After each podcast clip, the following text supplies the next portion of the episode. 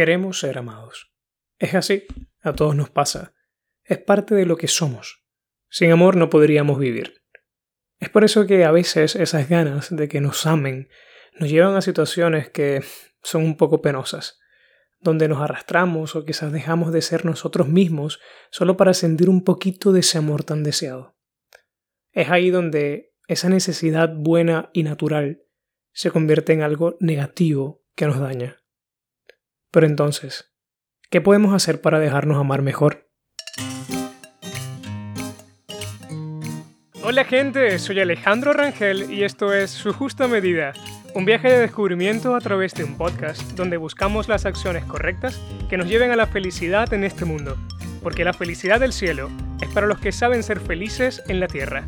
Por eso, ríe, llora, baila, sé feliz y todo en su justa medida.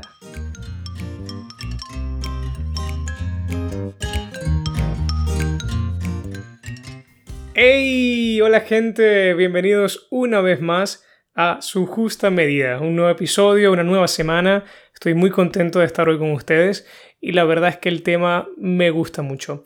Hoy no estoy desde Roma como normalmente eh, sucede, donde estoy estudiando, sino que estoy en un pequeño pueblito en el norte de Italia llamado Casete di Leñago.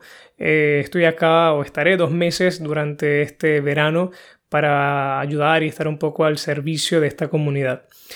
Em, simplemente nada, estoy muy contento de estar acá y hoy quiero tratar un tema que digamos que son algunas pequeñas ideas sobre el querer ser amados que en otros episodios eh, pues hemos tocado un poco por encima, sobre todo en ejemplos y eso.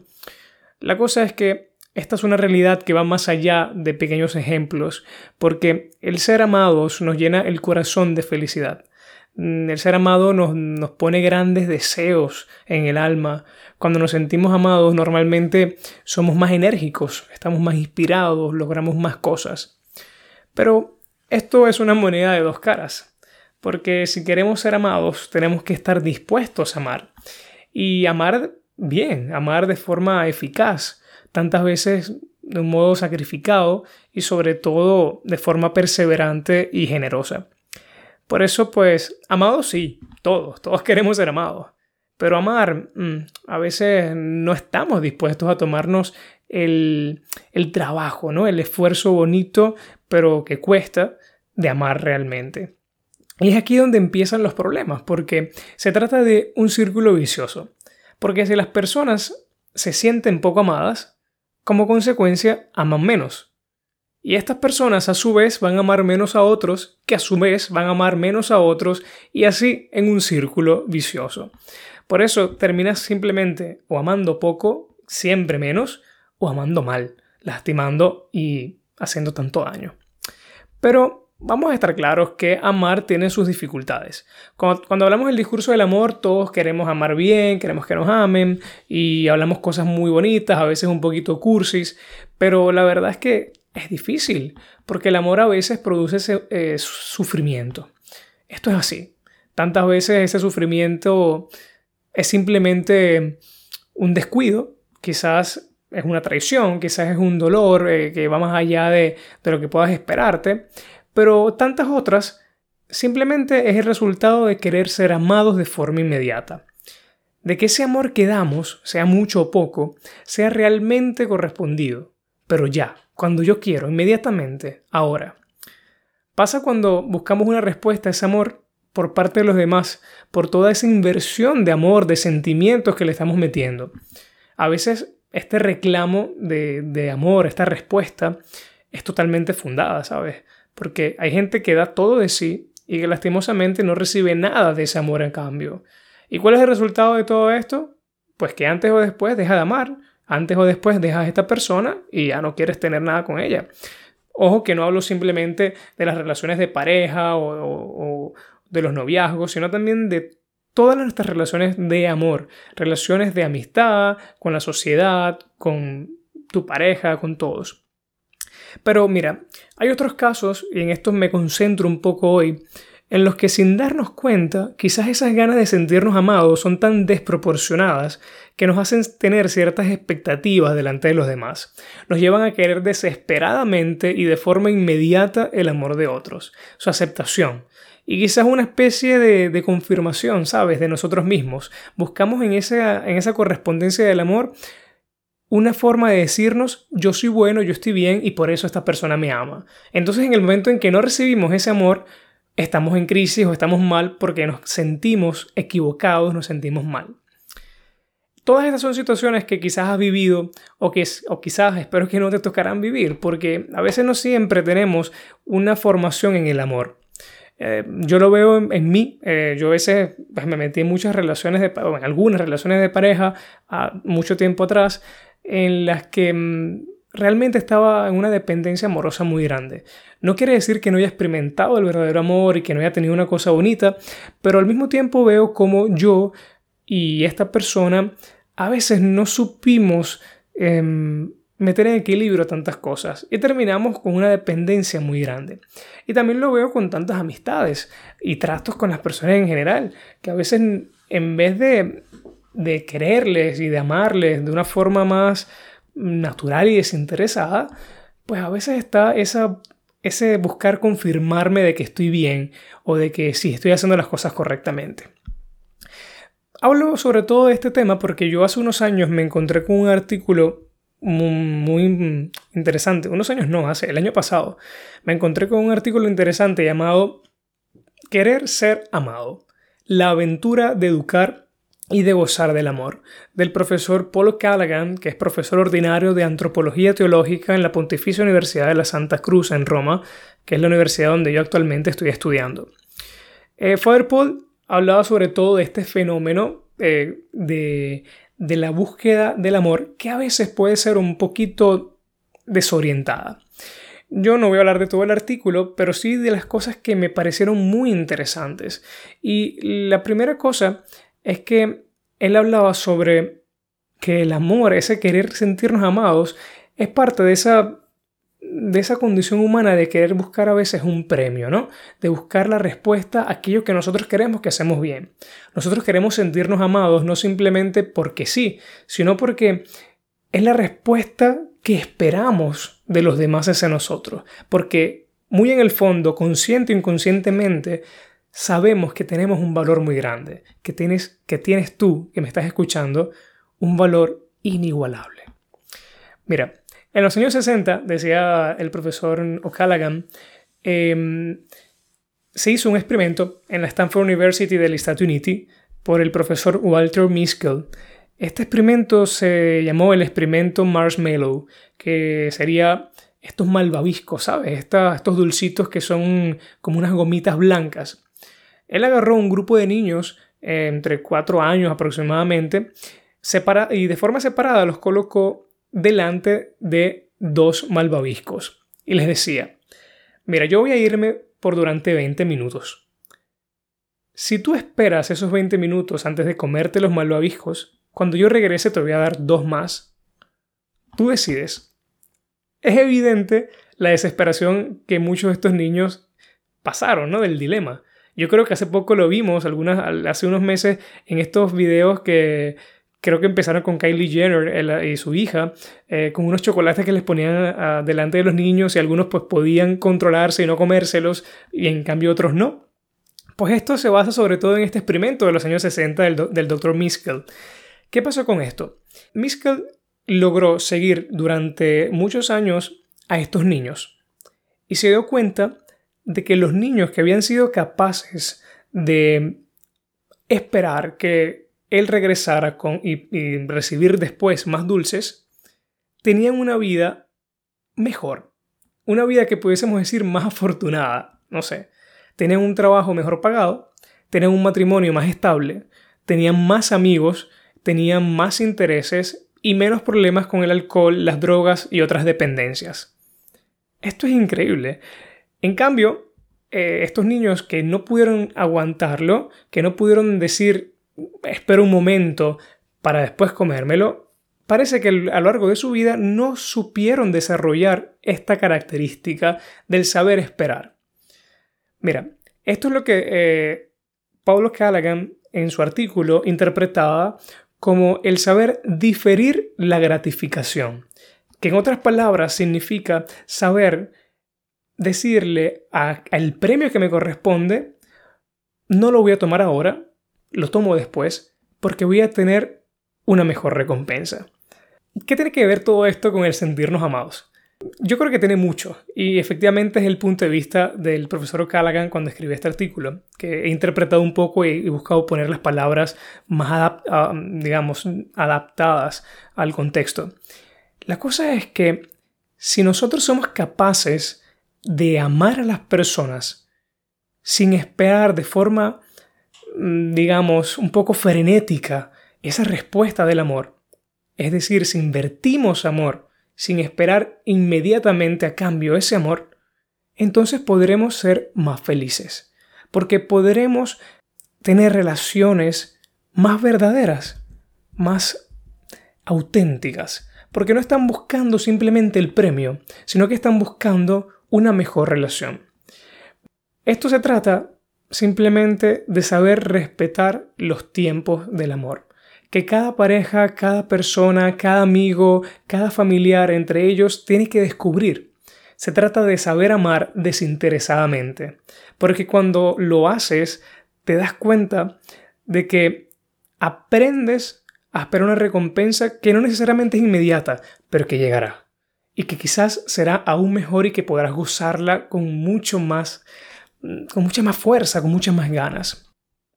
Una cosa interesante y debo decir que ha sido el motivo de utilizar este artículo es porque yo me he identificado en esto.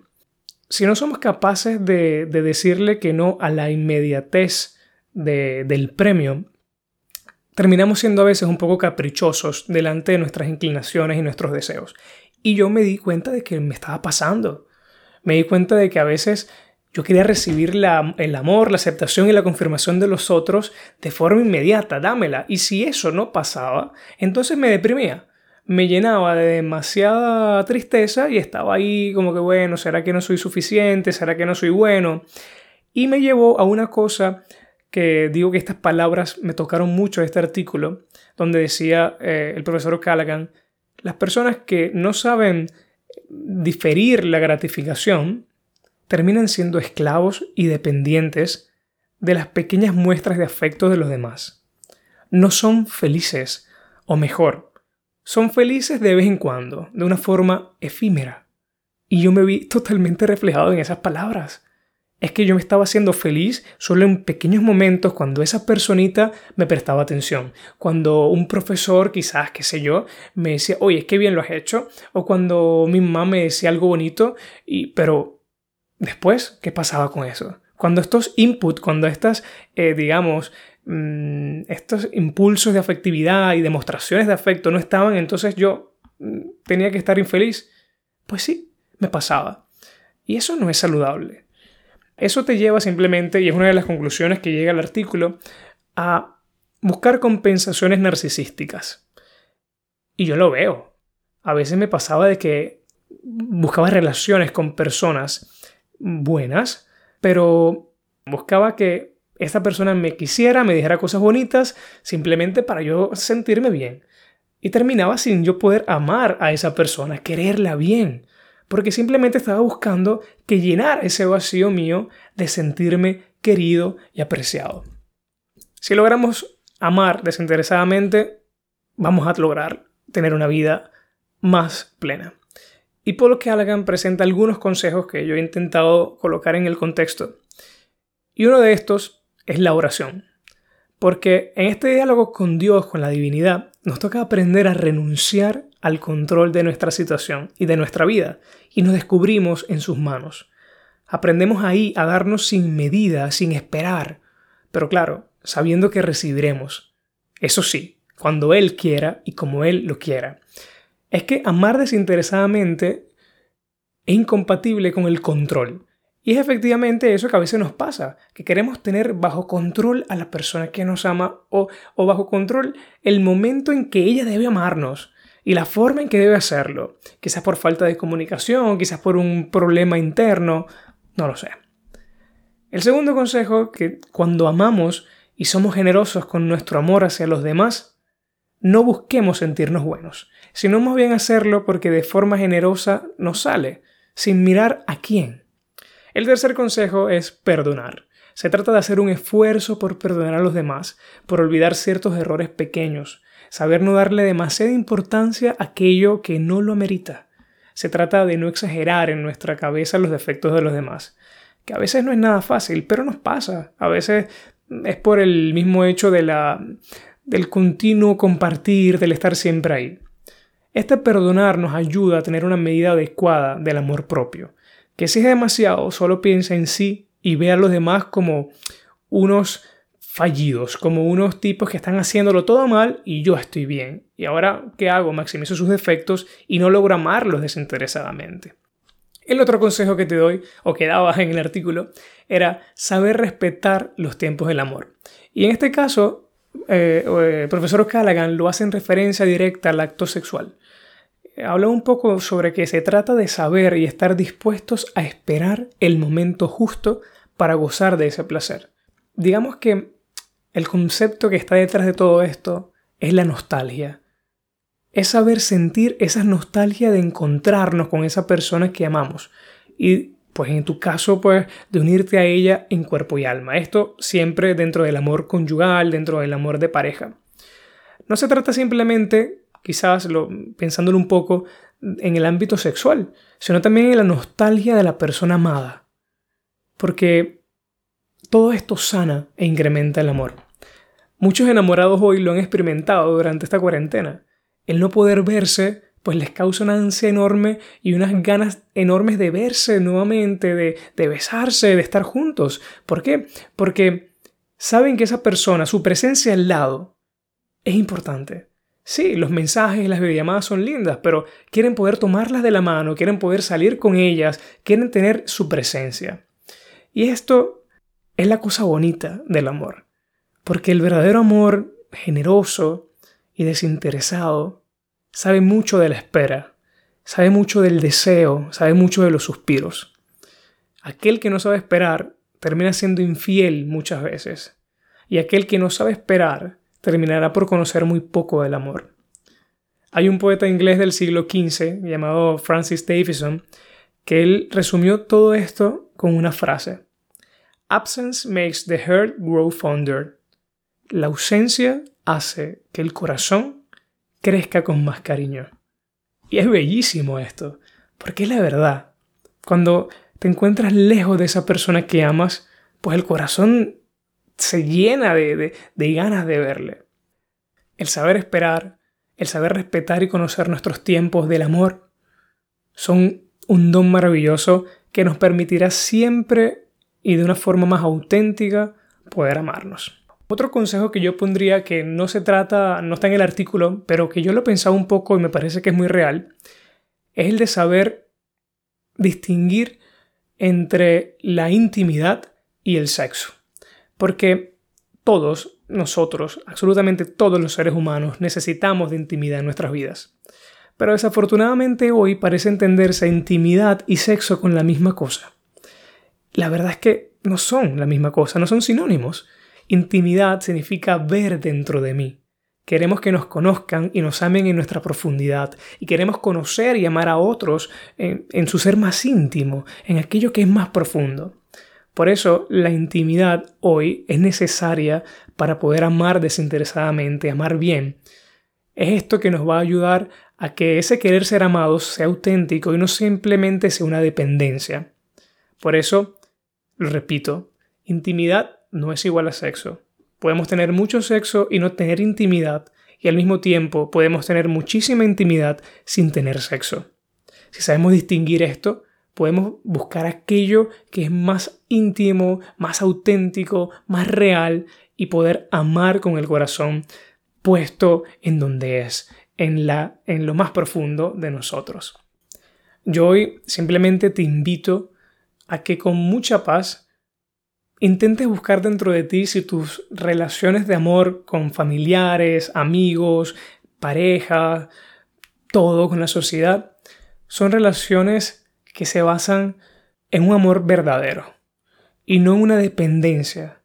Que ese querer sentirnos amados sea la respuesta o sea el impulso natural de, de aquello que somos, un ser valioso, pero que no sea simplemente unas ganas de satisfacer un vacío. Y recuerda que el amor que siempre está allí y que nunca nos falla también es el de Dios. Un amor real que invade toda nuestra existencia y que nunca nos abandona. Bueno gente, esto ha sido todo por hoy. Estoy sumamente contento de haber compartido estos pensamientos, estas ideas contigo. Y nada, ya lo sabes, no mereces menos que el amor verdadero. Así que búscalo y sal adelante. Si te gustó el episodio, nada, mándale el link a la gente, a tus amigos, a todos y seguimos en contacto. Chao, chao.